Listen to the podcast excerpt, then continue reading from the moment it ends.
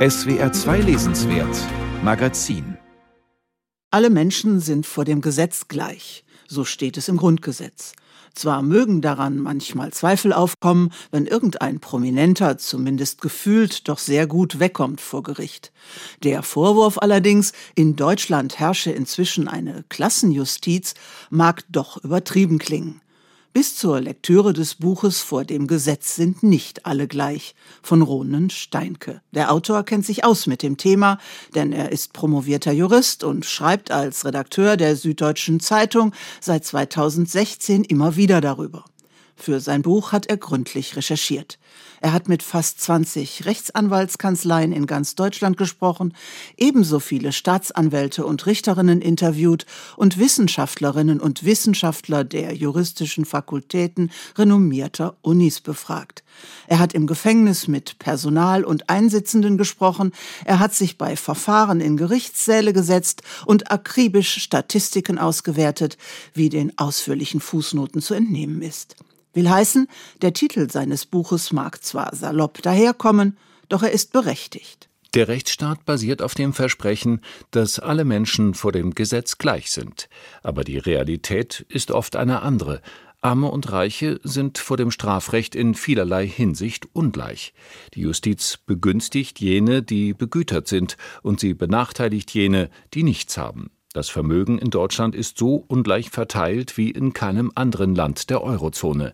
Das reichste Hundertstel der Bürger verfügt über ein Drittel des Vermögens. Am anderen Ende besitzen Millionen Menschen kaum etwas oder sie sind überschuldet.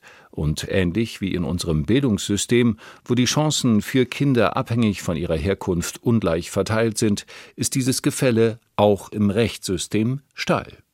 Oft sind Bücher, die sich mit juristischen Themen befassen, für Laien unverständlich. Für Steinkes Buch gilt das nicht.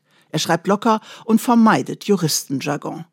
Eingeflochtene Reportageelemente tragen zur Anschaulichkeit bei, denn sie stellen Menschen vor, denen nicht wirklich Gerechtigkeit widerfahren ist. Weil sie arm sind, fällt ihre Strafe besonders hart aus. Oder sie sind reich und kommen mit einem blauen Auge davon.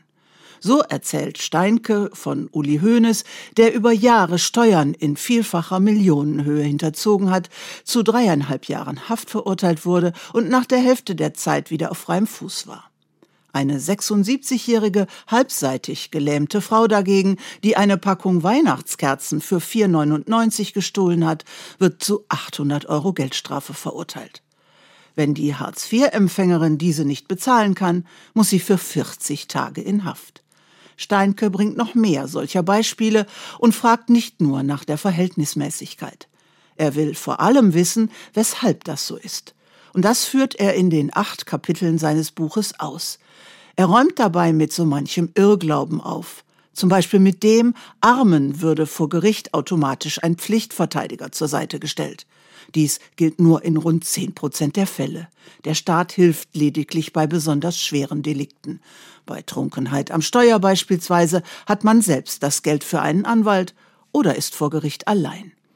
Welche Nachteile dies birgt, erläutert der Autor mit überzeugenden Beispielen.